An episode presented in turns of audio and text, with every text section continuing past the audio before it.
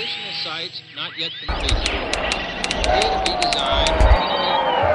muchas cosas muy interesantes.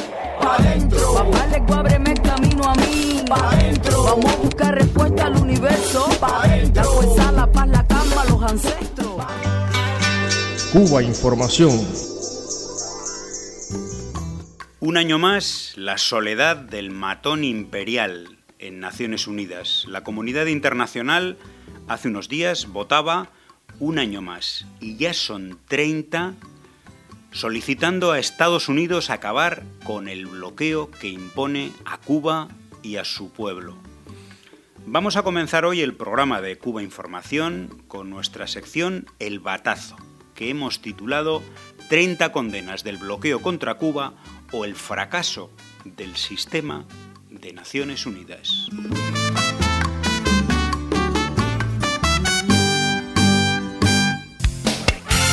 Hace unos días asistíamos a una ceremonia anual, la ceremonia de la soledad de Estados Unidos, del gobierno de Washington, frente a una voz unánime o casi unánime de todo el mundo en contra del bloqueo contra Cuba. 185 votos en favor de la resolución que presentaba la isla frente a dos, Estados Unidos e Israel, eh, las dos voces tradicionales, más el Brasil del Bolsonaro saliente y Ucrania. Un tuit de Ernesto Samper, un expresidente colombiano, por cierto, una de las personas de los 18 exmandatarios eh, de América Latina que firmaban hace unos días una carta dirigida a Joe Biden precisamente pidiendo el cese de las sanciones y del bloqueo contra Cuba, una carta firmada por personas de, digamos, de, corte ideológico tan distinto como Dilma Rousseff o eh, Juan Manuel Santos, y firmada también por Ernesto Samper, que decía en un tuit, la votación aplastante en la Asamblea de Naciones Unidas contra el bloqueo de Cuba por Estados Unidos no es una victoria moral, sino una preocupante señal de que puede más el interés hegemónico de un país que la expresión democrática de muchos países que son parte de un inoperante multilateralismo. ¿Qué te parece, Lázaro? Perfecto. Bueno, eh, encantado de regresar, el regreso del batazo. Y tenemos aquí bueno, una, primera noticia para comentar que yo creo que es eh, de gran importancia. Eh, Estados Unidos ha pretendido y sigue pretendiendo liquidar a la revolución cubana. Hay que recordar que los primeros, ya en los primeros meses del triunfo de la revolución, el 1 de enero de 1959, Estados Unidos implementó una serie de, medidas eh, para eh, eh, asfixiar económicamente el país, para privar a Cuba de, ingresos importantes para su desarrollo. Empezó con la supresión de la cuota azucarera y fue increciendo medidas ilegales eh, con ese objetivo, con ese fin. Ahí está, hemos, eh, lo hemos mencionado en anteriores ocasiones, el memorando del este Mallory, del subsecretario de Estado para Asuntos Latinoamericanos entonces. Bueno, ahora, se, ahora una vez más y por es la 30 ocasión, eh, Estados Unidos recibe una derrota aplastante, humillante, vergonzosa en la Asamblea General de Naciones Unidas, donde sí está expresada la comunidad, el, la comunidad internacional. Pues bueno, el Estados Unidos actúa como un delincuente, como eh, el matón de, eh, del pueblo o del oeste, como ha sido y como es. Y eh, tanto que habla de democracia, algo en lo que no creen, los Estados Unidos no creen en la democracia, hay que decirlo, no lo crean, ni, ni los padres fundadores creían en la democracia, pero la utilizan de acuerdo a sus intereses y a su conveniencia.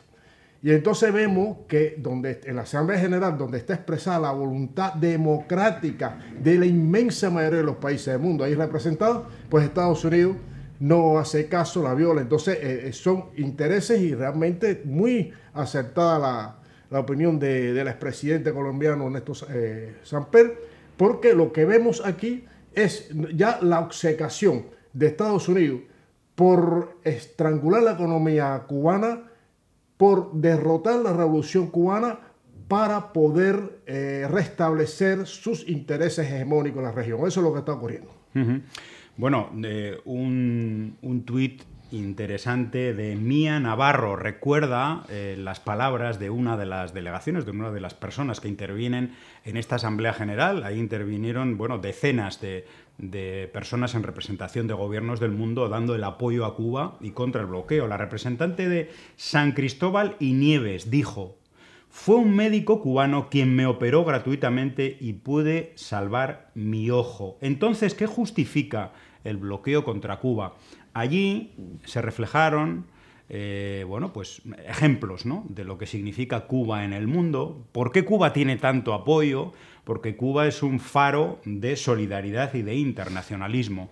Y en contraste, pero en relación también con este asunto de la solidaridad, Aníbal Garzón, nos dice en Twitter, mientras el mundo se olvidó de Ucrania tras el accidente de Chernóbil, Cuba atendió a más de 26.000 afectados, la mayoría niños, niñas, adolescentes.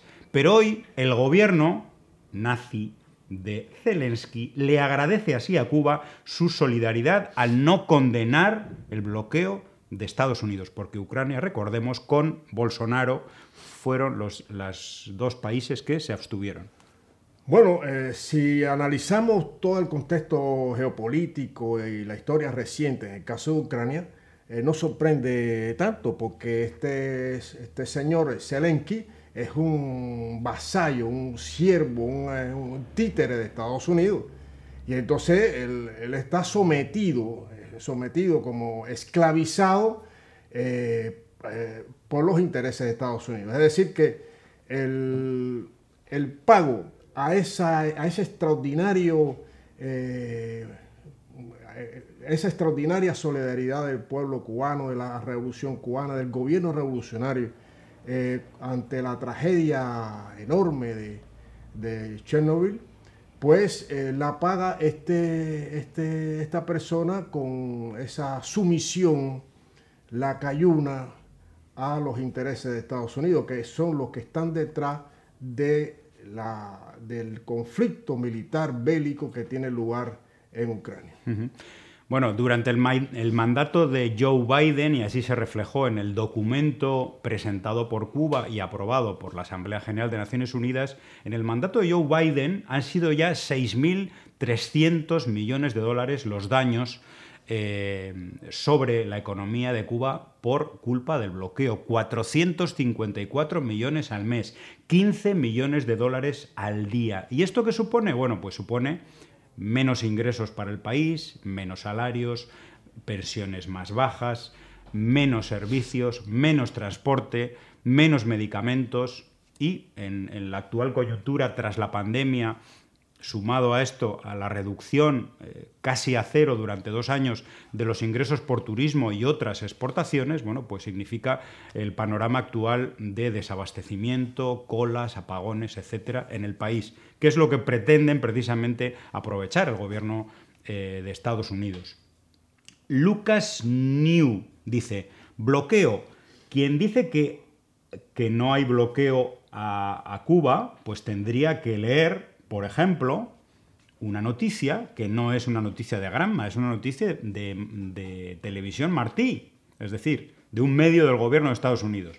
El Departamento del Tesoro de Estados Unidos alcanza un acuerdo con la empresa suiza Indosuez Switzerland, la cual tendrá que pagar más de 720 mil dólares por haber violado el embargo a Cuba. Así que no existe el bloqueo, ¿no? Bueno, todavía eh, eh, hay una cuestión que esto, o sea, Cuba está sometida eh, desde el mismo triunfo de la revolución, lo hemos comentado antes, a una despiadada guerra económica que suma la guerra comunicacional. Es una guerra también que ha tenido un impacto tremendo en la población del país porque se ha incluido, Estados Unidos ha aplicado eh, la guerra bacteriológica contra Cuba, eh, la guerra, el terrorismo de Estado contra Cuba, con saldo de, bueno, el caso de terrorismo de Estado con más de 3.459 muertos, 2.099 eh, mutilados, discapacitados, en fin, hay que sumar todo eso. en el cual el país se ha visto obligado a fortalecer la defensa del país, importantes recursos se ha destinado a ello, sin descuidar desde luego eh, los recursos para los programas sociales del país. Pues bueno, es una guerra en todos los órdenes, económica, con este bloqueo eh, criminal, de, eh, comercial, financiero, es una guerra también que está en el campo comunicacional, es una guerra también que está en el campo ideológico y para ello Estados Unidos, bueno, tiene, eh, paga de una serie de plataformas y de canales que son amplificadores de las dificultades creadas por ese blo- bloqueo al pueblo de Cuba. Son amplificadores que a su vez se retroalimenta porque hay una gran industria creada. Eh, el bloqueo es parte de una gran industria, por cierto, criminal, creada para eh, mantener esa presión, esa, esa asfixia en el país sobre el pueblo y que éste se levante contra su gobierno. Algo que no podrán lograr, han tratado de... Pero esto está en esta guerra que, para- a la cual sirven estos canales, canaluchos y plataformas que están al servicio de esa política criminal de los Estados Unidos.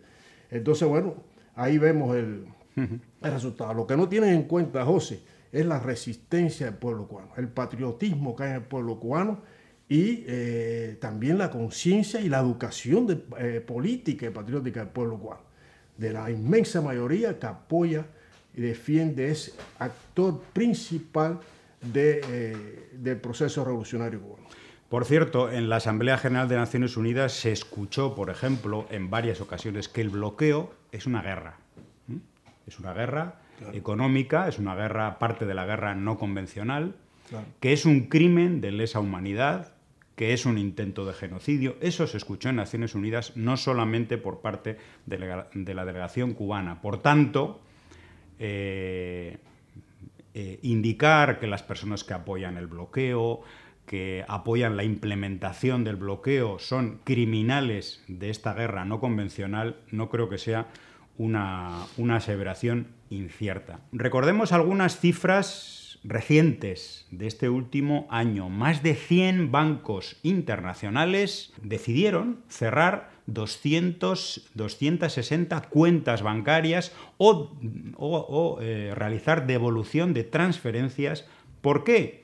No solamente por el bloqueo económico, sino fundamentalmente por la presencia o la inclusión de Cuba en la lista de países que supuestamente amparan el terrorismo, una lista unilateral del gobierno de Estados Unidos. Y esto es, esta es la consecuencia directa precisamente de estar en esta lista. Recordemos la multa que tuvo que pagar el, banco francés BNP Paribas, pagó 10.000 millones de dólares por supuesta violación del bloqueo a Cuba. Es decir, que no es una broma y las entidades bancarias, entidades capitalistas al fin, no están como para correr esos riesgos. Si hablamos de los apagones que hay ahora mismo en Cuba, un ejemplo relacionado con el bloqueo lo tenemos. La empresa francesa Cenin, que aportaba piezas de recambio a la central ter- termoeléctrica Antonio Guiteras, fue una de esas empresas que dejó de suministrar piezas precisamente por las presiones del gobierno de Estados Unidos. En el campo del turismo, recordemos que empresas como Booking no trabajan en Cuba eh, por culpa del bloqueo y Airbnb tuvo que pagar una multa de 91.000 dólares. Es decir, que el bloqueo incide en todos los capítulos de la economía y también en el turismo, no solamente el turismo de Estados Unidos prohibido, sino también el turismo de otros países. Pero nos dicen el bloqueo no existe. Sí, no, amenaza. Hay, hay una cuestión también, eh, precisamente en lo que tú acabas de decir ahora, que es una, una afirmación, una matriz de opinión que pretende, eh, bueno, extenderse en la opinión pública y sobre todo en sectores también de la, de la población cubana. Eh, dentro de esta guerra, uno de los elementos de toda esta guerra eh, comunicacional está la mentira. O sea, la mentira, la, la manipulación, el doble rasero referente a Cuba, a lo que sucede en Cuba, la realidad del país, la dinámica del país y del pueblo cubano, es parte de toda esta guerra. Entonces, ¿qué sucede? Que eso lo que busca es desalentar a potenciales inversores, por ejemplo, eh, a turistas, Hay quien prefiere ir a países que tienen un alto índice de, crimen- de criminalidad y de problemas sociales antes de ir a Cuba. Pero estar encerrados Pero, ahí en, eh, en los hoteles. Están encerrados los hoteles, claro. Entonces, ¿qué pasa? Están intentando que Cuba no reciba, por concepto de turismo, ingresos que al final se socializan para mantener los servicios eh, públicos eh, de la revolución gratuitos. Eh, los hospitales, sea, la salud, la educación, la cultura, etcétera, etcétera. Es decir, que es una guerra que Estados Unidos debiera darle vergüenza a una potencia como Estados Unidos, a un país imperialista como Estados Unidos, que lleve 63 años en esta guerra contra un pequeño país del tercer mundo. Hay que decir que Cuba nunca, nunca fue un país desarrollado. ¿sabes? Porque también esa es otra, que están tergiversando la historia, están manipulando la historia, engañan a la gente que Cuba antes, el 1 de enero de 1959, era, vaya, parecía como el paraíso, que incluso que la gente no emigraba, cuando era el segundo emisor de emigración a Estados Unidos, lógicamente después de México. Es un dato. Entonces, eh, es, una, es una guerra y el- ahí están los datos eh, contrastados, que se saben de cómo las presiones de Estados Unidos, los chantajes de Estados Unidos a eh, bancos y subsidiarias en terceros países. Que, que no es solo una cosa que la gente dice, no, no, es un embargo, no es un bloqueo, porque incluso tiene carácter extraterritorial que sanciona a subsidiarias, incluso de Estados Unidos, en terceros países o entidades que eh, establezcan relaciones comerciales o financieras con Cuba. Bueno, pues eh, vamos a empezar rueda de miserables, ¿no? En este caso es eh, el exalcalde de Nueva York, Rudy Giuliani, abogado, por cierto, de Donald Trump, republicano, en un tuit de Luis de Jesús dice, las sanciones están funcionando. Vimos jóvenes con carteles pidiendo comida en Irán. Un joven estaba vendiendo sus órganos por 500 dólares. Con un cinismo asqueante, el exalcalde de Nueva York, Rudy Giuliani, aplaude que las sanciones de Estados Unidos a Irán estén afectando a la población. Esto es lo que quieren. Efectivamente, por ahí está el carácter criminal, genocida de- del imperio. Primero es una ilegalidad. O hay que decir que es una ilegalidad y el que apoya una ilegalidad es cómplice de, de un delincuente. Un delincuente internacional que cree con su poder y ahí, bueno, sabe que hay una parte de, eh, del mundo que, bueno, en muchas partes también va, va despertando, eh, les rinden pleitesía. Vemos, bueno, cómo ministros hemos visto y gobernantes le rinden ple- pleitesía a, Estados Unidos. Es el, el mayor criminal eh, y violador de los derechos humanos de la historia. Entonces, aquí lo que estamos viendo es, el, eh, tú sabes que me, me recuerda la actitud de la Hillary Clinton cuando asesinaron a Gaddafi. Eh, lo que expresó eh, sonriente. Bueno, es, ahí está representado y está expuesto la entraña de- del imperio estadounidense. El, el imperio norteamericano no, o sea, se arroga el derecho de mantener injerencia en países soberanos, independientes, y eso, eh, lógicamente, eh, crea todo un, escenario de, tensiones, de tensiones políticas, tensiones comerciales y militares que eh, pone al mundo en un estado de inestabilidad, en un, en un estado de, de- de zozobra, porque se niega, hay que decir que Estados Unidos se niega a aceptar o admitir que ya no, no puede eh, campear por su respeto en el mundo, este es un mundo que va hacia el multipolar, eh, multipolar y eh, ese poder hegemónico que pretende establecer eh, en el mundo, pues ya, ya se acabó, ya se acabó. Ellos están pataleando, están tratando de restablecer esa hegemonía, sobre todo en regiones muy importantes, el caso de América Latina y el Caribe, por eso el ataque a Cuba, la agresión a Cuba, a Venezuela, Nicaragua, que son países, bueno, que, que- se han apartado de, digamos, de, de la tutela, de la bota de Estados Unidos. Entonces, ahí lo que vemos es, el Giuliani expresa eso, el, el- el carácter de, de- criminal de, de un delincuente. Un delincuente que eh, llegará el momento que tendrá que eh, someterse a la justicia ya la está haciendo esa votación 185 países en la Asamblea General de Naciones Unidas eh, condenando el, el, bloqueo criminal, bloqueo económico, financiero y comercial contra Cuba, es un dato de estos tiempos reciente que expresa que el mundo va en una dirección contraria a las políticas hegemónicas de los Estados Unidos. Bueno, seguimos con esta rueda de los miserables. Eh, hay tres ejemplos de personas que han, que han sido, bueno, o, dicen que son activistas por los derechos humanos en Cuba. Dos de ellas, por cierto, han, estado, han sido presos, eh, expresos actualmente eh, en Cuba, ahora viven en Estados Unidos. Rosa, Rosa María Payá, que no ha estado presa, pero es, eh, como se sabe, la líder del movimiento Cuba Decide y una de las personas que efectivamente tiene una gran influencia sobre los senadores, congresistas cubanoamericanos de extrema derecha de la Florida y tiene mucha relación con las sanciones impuestas a su propio pueblo. Hacía un llamado internacional justo después del huracán eh, Ian, que afectó bueno, como bien se sabe, a Cuba de una manera brutal y hacía un llamado internacional a la transición pacífica, así lo llamaba, porque el gobierno de Cuba había invertido ingentes recursos en hacer un referéndum, eh, un referéndum, recordemos el del Código de las Familias, y además, bueno, pues la situación de Cuba es la, la consecuencia de la ineptitud del gobierno cubano, es decir, una forma de aprovechar la desgracia del país después de pasar el huracán para aprovecharlo políticamente. Otro caso es el de Jorge Luis García Pérez, llamado Antúnez, así le, conocen, que discutía con una congresista del Partido Demócrata eh, sobre racismo. Y él, ciudadano negro, por cierto, decía que el Black Lives Matter es un movimiento racista.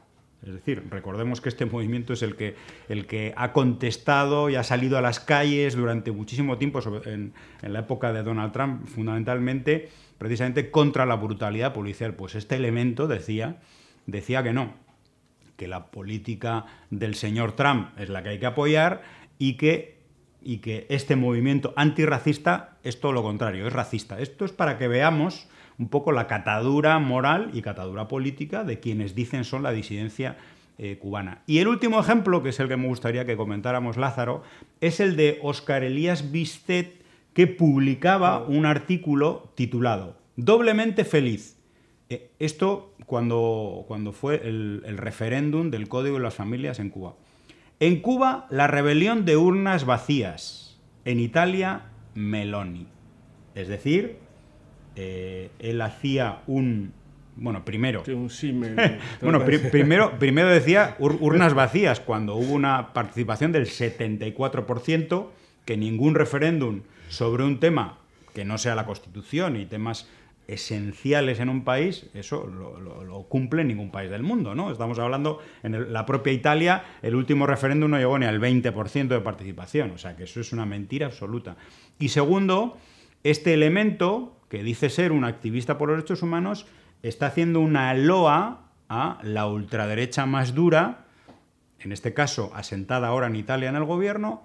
¿Por qué? Porque es él es, se ha presentado siempre como un abanderado del movimiento antiaborto en Estados Unidos, eh, perdón, en Cuba, y esta, y esta presidenta y este, este gobierno de ultraderecha está dando los primeros pasos precisamente para implementar leyes contra el aborto en Italia. Bueno, tú has mencionado a, te, a tres elementos, y hay que decirlo así, eh, de origen cubano, eh, personas eh, desnaturalizadas totalmente, el caso de la Rosa María Payá, ella ha cogido el, digamos, ese, ese bombo a partir de mentiras y un, engaño total bueno, a, a, la opinión pública, vamos a decir así, eh, cuando eh, la, el fallecimiento de su padre en un accidente de tránsito.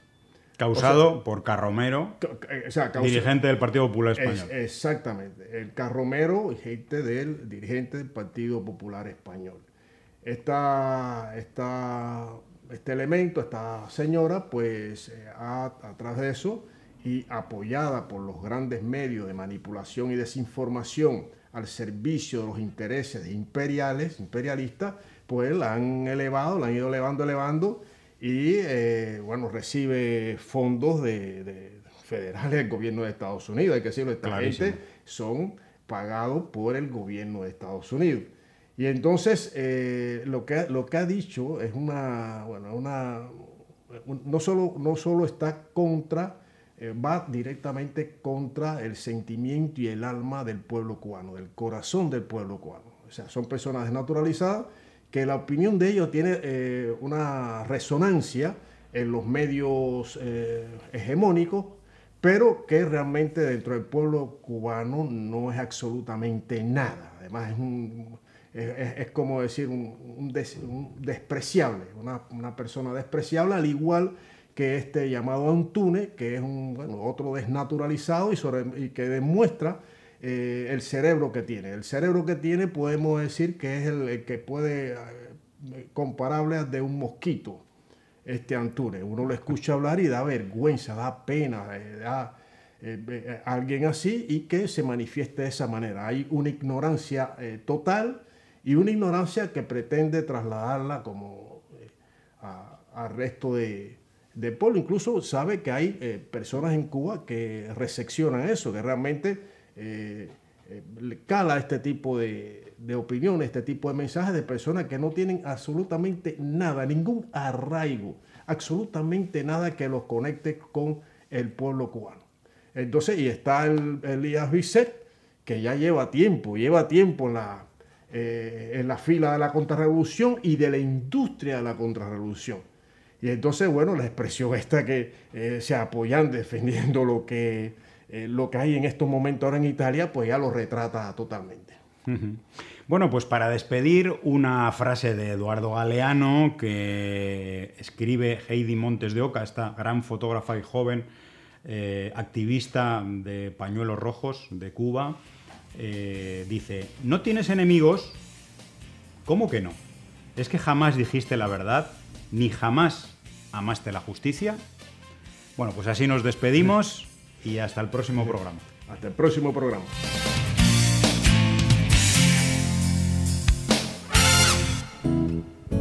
Cuba Información.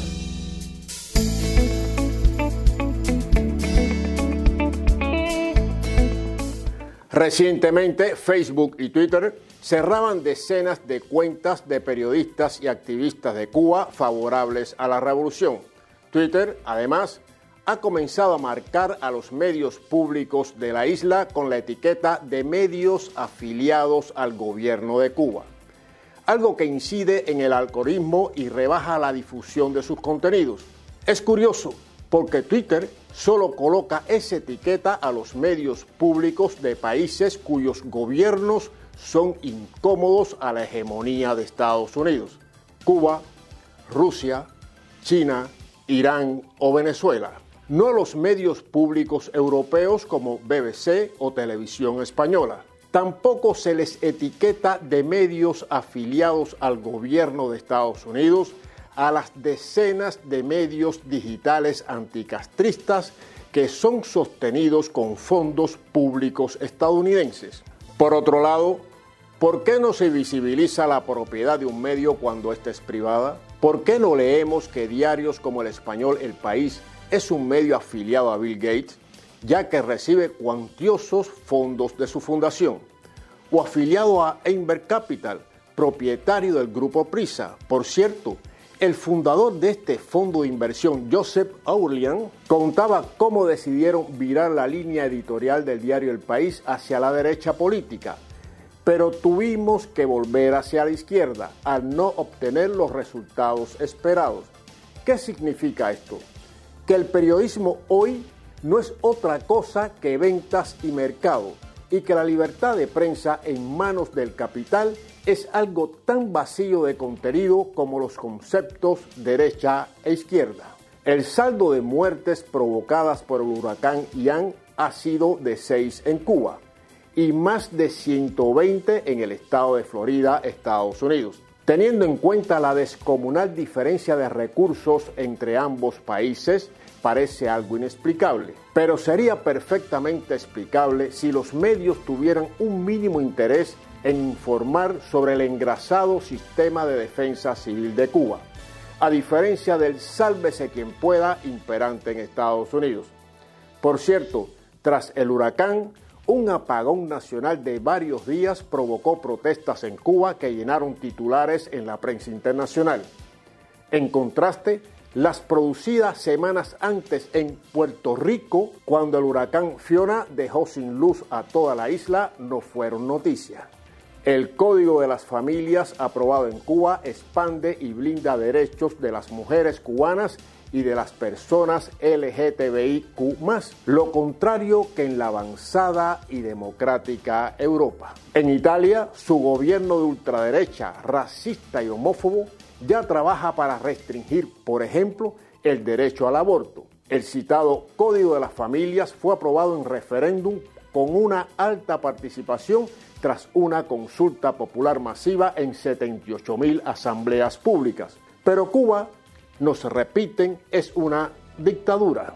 En contraste, Reino Unido acaba de nombrar nuevo primer ministro y nuevo jefe de Estado sin que ninguno haya pasado por las urnas. Las principales vacunas contra la COVID-19 son patente de empresas de Estados Unidos, lo que no impide que en ese país sigan muriendo por la enfermedad cada día cerca de 400 personas.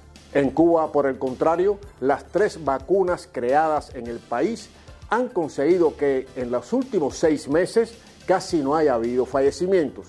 ¿Cuál decían que era el Estado fallido? Un reportaje del diario británico The Guardian señala que a pesar de su inmenso PIB, Estados Unidos se ubica en el puesto 41 en el cumplimiento de los Objetivos de Desarrollo Sostenible de Naciones Unidas, un puesto inferior al de Cuba. El diario indica que en Estados Unidos casi uno de cada diez adultos tiene deudas médicas y un hueso roto puede llevarle a la bancarrota. Y que hay gente pobre que vende su plasma sanguíneo para llegar a fin de mes. Las personas sin hogar solo en la ciudad de Nueva York llegan ya a 80 mil, la cifra más alta desde la Gran Depresión. En Estados Unidos, los tiroteos en las escuelas han alcanzado este año su nivel récord, 257 hasta el mes de octubre. Hasta esa fecha, 16.700 personas habían muerto por arma de fuego, cifra que triplica las de víctimas civiles en la guerra de Ucrania. ¿Seguimos hablando de estados fallidos? Las cárceles de Ecuador son un polvorín. Un mes atrás morían 15 reclusos en un motín y hace unos días eran asesinados cinco policías. Ahora imaginen que esto ocurriera en Cuba y cómo adquiriría una descomunal dimensión mediática que siendo en Ecuador no tiene. Hemos denunciado en varias ocasiones que el gobierno de Estados Unidos tapa las violaciones de derechos humanos en Arabia Saudí para proteger sus intereses petroleros. Pues bien, reconocemos que esto al fin ha comenzado a cambiar. La Casa Blanca acaba de realizar una denuncia sobre la falta de libertad de expresión en el país árabe. Ha sido días después de que Arabia Saudita, contra las presiones y exigencias de Washington, se uniera en la OPEP a una importante reducción de la producción de petróleo. Casualidades de la vida, ¿verdad?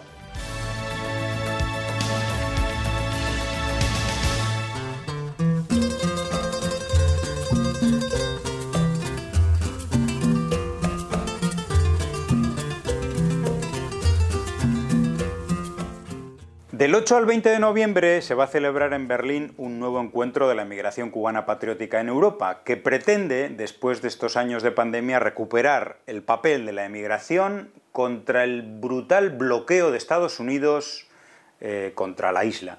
Vamos a conversar con Pedro Silva, eh, presidente de la Asociación de Cubanos en Alemania, la Estrella de Cuba, que está al frente de esta organización. Pedro, ¿cómo se presenta este encuentro? Bueno, como usted sabe, eh, hemos tenido años de pandemia y no hemos podido reunirnos presencialmente. Se hicieron dos encuentros anteriores, pero de forma virtual. Y en esta ocasión, ya que, que ha pasado la pandemia y que la patria sí lo necesita, nosotros, los cubanos residentes eh, en Europa, hemos decidido reunirnos para analizar temas cruciales que eh, le competen tanto a, a, Cuba como a nosotros aquí como eh, emigración. En este encuentro vamos a tratar fundamentalmente cuatro temas, que uno será la comunicación y redes sociales, Usted sabe que últimamente se ha desatado una guerra mediática contra nuestro país y eh, en este encuentro eh, trataremos de analizar, de coordinar acciones que vayan en detrimento y en contra de esa guerra mediática. También tenemos un segundo tema que es el bloqueo y proyectos. O sea, visto desde otra forma, es decir, cómo nosotros podemos burlar y romper el bloqueo desde proyectos hechos por nuestras asociaciones y cubanos residentes en Europa, de forma tal de que podamos ayudar a la patria, amén de todas las prohibiciones que impone el criminal y eh, bloqueo.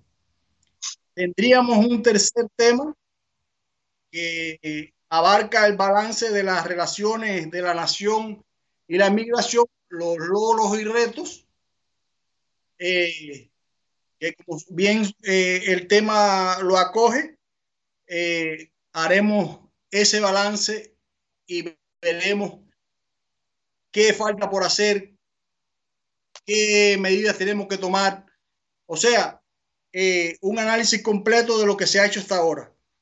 Y un cuarto tema que sería la coordinación y estructura que se está analizando. Se cree un grupo que de, de toda Europa para que coordine las actividades, las acciones, los proyectos y se encargue de hacer esa coordinación, valga la redundancia, de todas las actividades que se acuerdan en estos eventos y, durante el transcurso de los años de un evento a otro.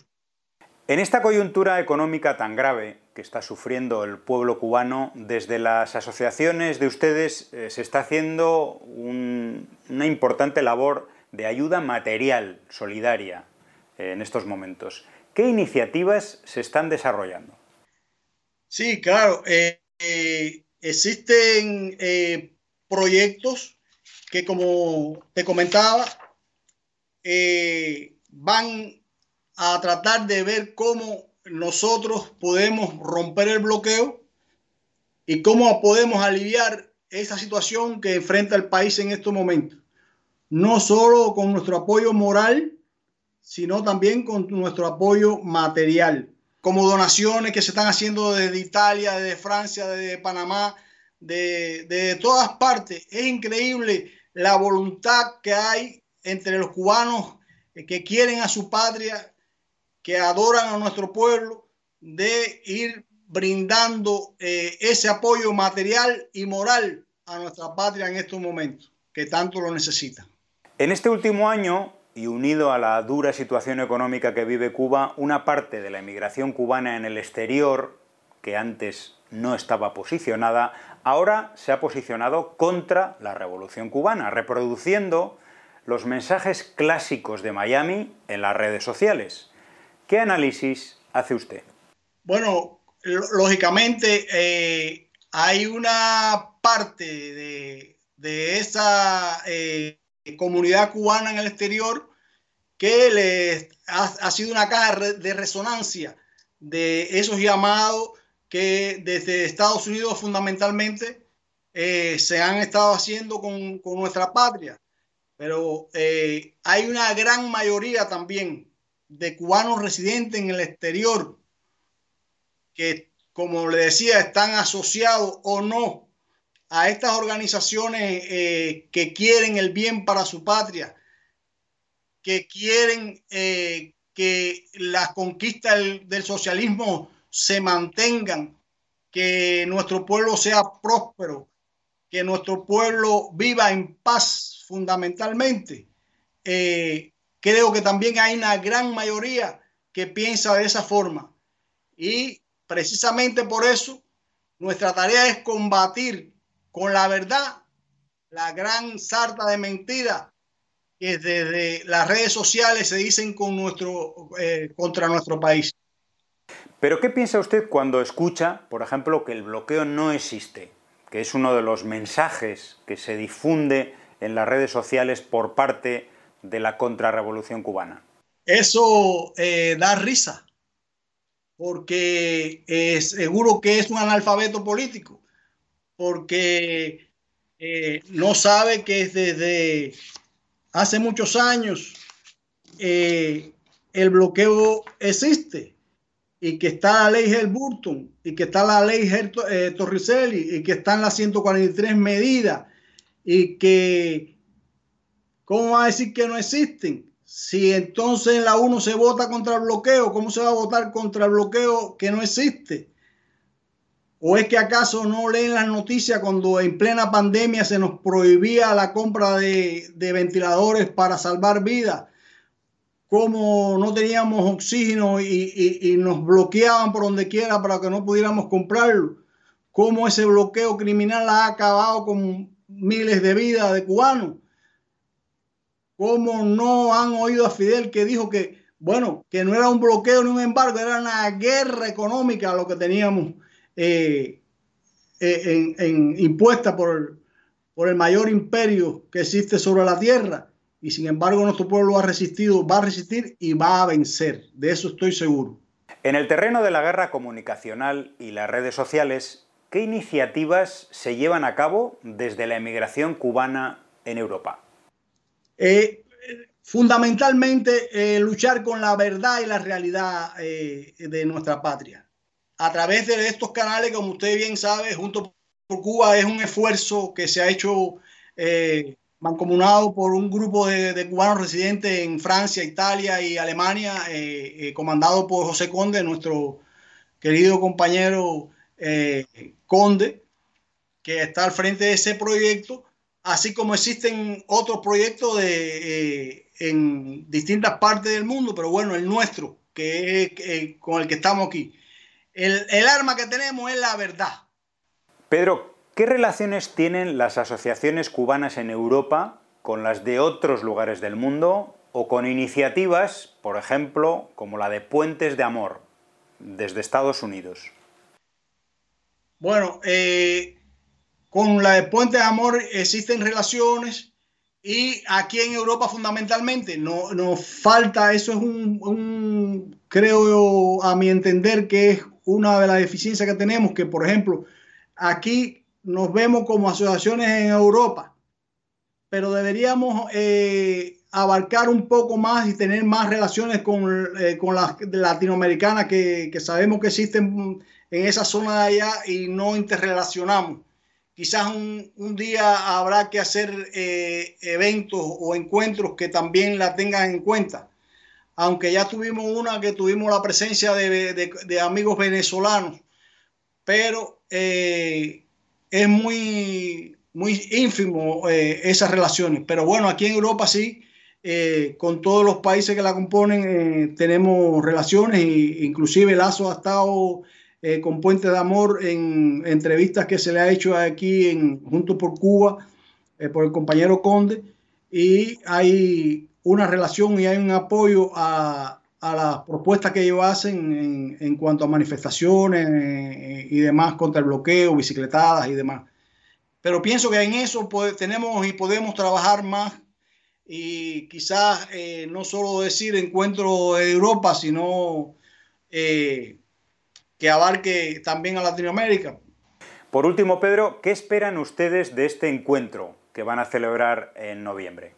Bueno, en primer lugar, eh, poder eh, eh, tener un, plan de acción que nos conduja a, unos mejores resultados en la lucha contra el bloqueo, en, en, la propia organización interna de nuestras asociaciones y sobre todo que sepa el mundo que también existe una migración revolucionaria, patriótica, que quiere mantener con su pueblo esos lazos y esas raíces que eh, nos unen desde que nacimos en esa patriótica tierra.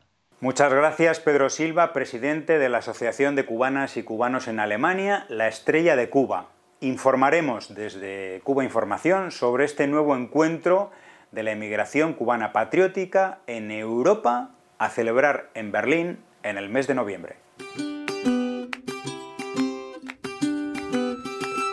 Mi gente para la wifi que llegó a granel con el nengón de asfalto. ¡Suelta! Estamos escuchando Nengón de Asfalto, del grupo A Granel. Es un producto de una de las becas de creación llamadas El Reino de este Mundo que otorga la Asociación Hermanos Saiz de Cuba. Esta asociación es un gran colectivo que reúne artistas jóvenes de toda la isla. Mezcla este, este tema y este grupo a granel, canción tradicional, son, nueva trova y música popular bailable. A granel. Mi verso sabe a ningún desflorado del asfalto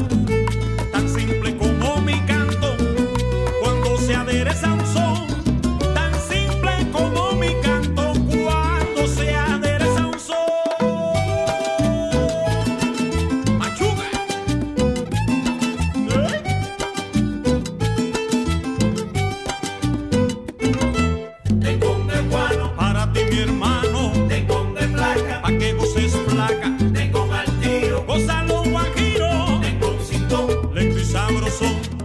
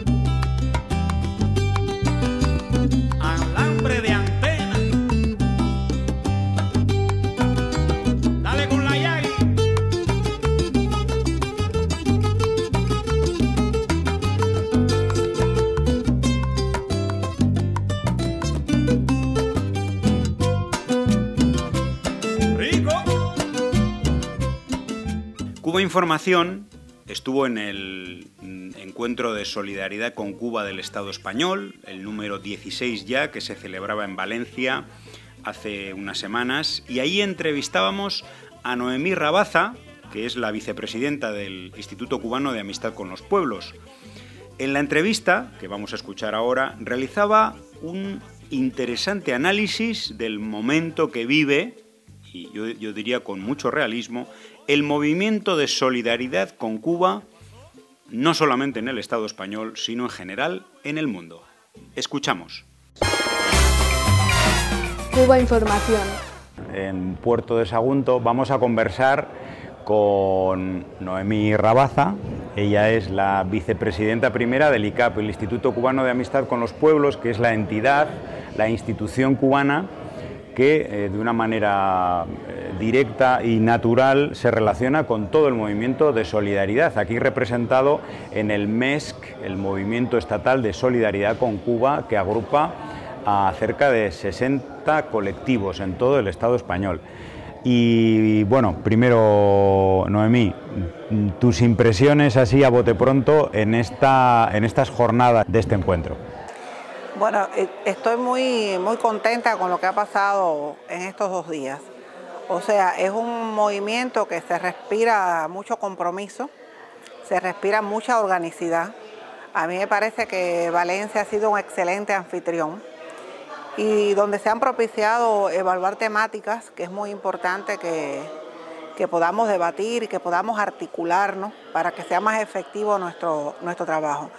Eh, a mí me parece que los talleres han sido muy certeros y que, y que los temas se han abordado con mucha profundidad. Quizás eh, como insatisfacción ya en lo que hemos visto hasta hoy es que tenemos que trabajar diferente el tema con los jóvenes. Nosotros no podemos estar debatiendo los temas de los jóvenes si no están los jóvenes presentes.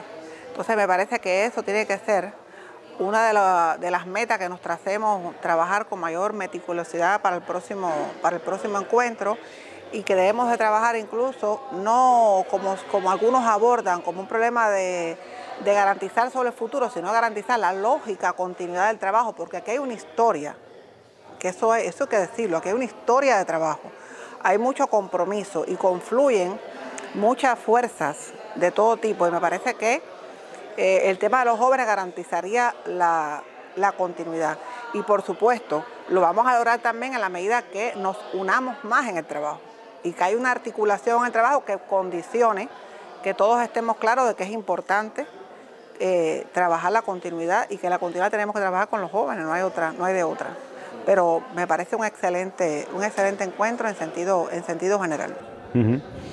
Em, en, este, en este encuentro en el que se articula todo el movimiento de solidaridad con Cuba del Estado español, hay temas, vamos a decir, transversales, esenciales, clave, como es la denuncia del bloqueo y todas las campañas que se trazan alrededor de esta temática y de esta reivindicación, ¿no? que es una reivindicación de derechos humanos. El bloqueo eh, debería ser, mm, desde tu punto de vista, una, una de las grandes demandas a nivel internacional, una de las grandes denuncias más allá del movimiento que apoya específicamente a Cuba? Mira, nosotros llevamos muchos años tratando el bloqueo en todos los eventos de la solidaridad. Y, no, y hay muchas acciones que se han hecho durante los años de, para denunciar esa política. E incluso se han hecho muchas acciones para burlar esa política. Y hay un resultado. Pero nosotros estamos viviendo hoy, desde hace tres años para acá, estamos viviendo en Cuba un momento diferente, donde el bloqueo está combinado con una hostilidad grotesca que afecta mucho a la familia cubana, que afecta a las personas, que afecta a los jóvenes. Entonces tenemos que tener la dimensión clara de cuán es importante el tratamiento de ese tema que garantiza incluso el desarrollo de la revolución cubana, porque es el principal obstáculo para ello. A mí me parece que aquí se está abordando de una manera inteligente y que estamos en condiciones de dar ese salto. En la lucha contra el bloqueo tenemos que ponerle rostros a los problemas y eso nos ha faltado. Si usted no le pone rostros a los problemas, no vamos a trabajar los sentimientos de la gente porque está afectando un pueblo entero. Y a eso hay que ponerle rostro, hay que ponerle sentimiento, hay que ponerle una mirada también eh, humanista al tema. No solo los daños económicos o los daños financieros, es humano en, lo fundamental. Y yo pienso que aquí se está abordando así. Eso eh, nosotros desde el instituto estamos promoviendo que podamos hacer acciones articuladas en toda Europa. Ya tenemos un avance con la campaña Unblock Cuba, que llevamos tres años haciéndola, que ya este último año se incorporaron más de 25 países, más de 70 organizaciones. Es una campaña que, comenzó desde Alemania y que se han ido sumando países europeos. A mí me parece que debemos de seguir fertilizando esa idea porque además tiene un impacto mediático, aunque también tiene un impacto en acciones presenciales. Por eso estamos queriendo estimular para el próximo año que podamos hacer eh, acciones de denuncia de mayor fuerza donde involucremos a todas aquellas organizaciones que tienen una particular un particular acercamiento hacia Cuba y que además comprenden que es una guerra lo que se nos está haciendo y que esa guerra tiene un saldo negativo y lo tiene fundamentalmente en el pueblo. Una guerra que está diseñada para el gobierno y afecta al pueblo. Eso es un tremendo problema. Por lo tanto, tenemos que, eh, queremos que todas estas organizaciones se sumen, que las cosas que se hagan tengan ese impacto y que puedan llegar a mecanismos internacionales, que puedan tener, que podamos tener voces, y si no podemos los cubanos por todo lo que se sabe, bueno, que lo tengan estas organizaciones. Y estamos queriendo eh, promover un tribunal internacional en Europa el, el próximo año donde personas amigas de Cuba puedan denunciar lo que está pasando, los daños económicos, los daños financieros, pero como te vengo diciendo también los daños humanos. Cuba ya tiene una experiencia con eso porque hizo un tribunal donde acusó eh, con todas de la ley al, gobierno de Estados Unidos y hay un documento económico, hay un documento por daños humanos. Eso es un antecedente que podemos que podamos trabajar, pero hoy tenemos una realidad más compleja todavía, mucho más compleja y podamos seguir haciendo muchas iniciativas, pero tenemos que pasar ya a una acción que vaya dejando una trazabilidad de que hay un genocidio hacia un pueblo y que tenemos entonces que, hacerlo diferente. Dentro del movimiento de solidaridad con Cuba, ¿consideras, Noemí, que todavía tenemos que aterrizar un poco en, en la coyuntura actual de Cuba, que es la Cuba de hoy, no es exactamente igual que la Cuba de hace tres, cuatro años, previa a la pandemia? que ha habido un cambio o determinados cambios en la sociedad cubana, en determinados sectores de la opinión pública cubana eh, que han sido influidos por la guerra comunicacional junto con el bloqueo. Eh, ¿Consideras que dentro del movimiento de solidaridad todavía nos falta un poco de cintura a la hora de, acercarnos para poder contar la Cuba verdadera? hay que hacer un acto de justicia. Llevamos casi tres años en que la, comunicación presencial ha sido muy limitada.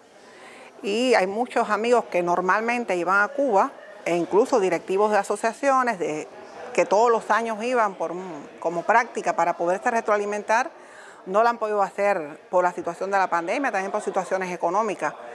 Y hay muchas, muchos amigos que no están entendiendo lo que está pasando hoy en Cuba que tiene que ver eh, con las medidas que se tomaron, las 243 medidas, pero que después se reproduce con la pandemia, pero que después se, eh, se le han ido sumando sucesos que han afectado también la economía y por lo tanto la vida de los cubanos. Lo que está pasando hoy hay que vivirlo para poderlo contar, para poderlo comprender y también para defenderlo. Yo, soy de las que digo, y soy en eso siempre, esa, idea la, la repito donde quiera, que nadie puede defender lo que no conoce.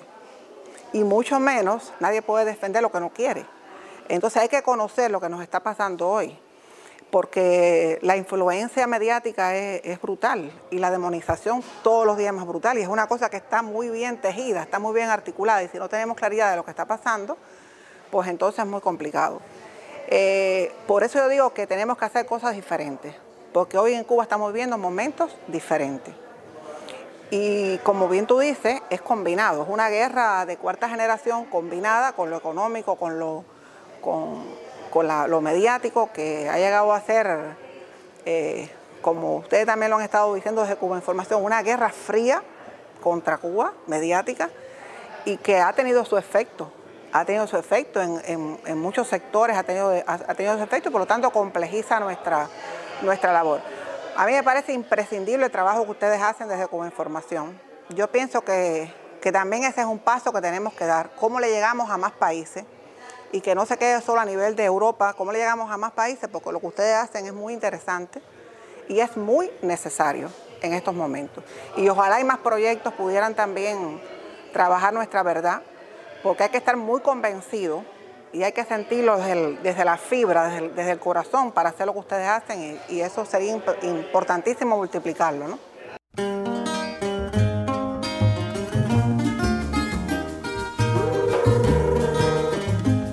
Hasta aquí el programa de Cuba Información. Gracias por seguirnos. Estamos en redes sociales, YouTube, Twitter, Facebook, Instagram, Telegram, en cubainformación.tv también en nuestra web. Recordar que hay una gran campaña internacional de apoyo a personas afectadas por, el huracán Ian en Cuba, sobre todo en Pinar del Río, con cuentas abiertas.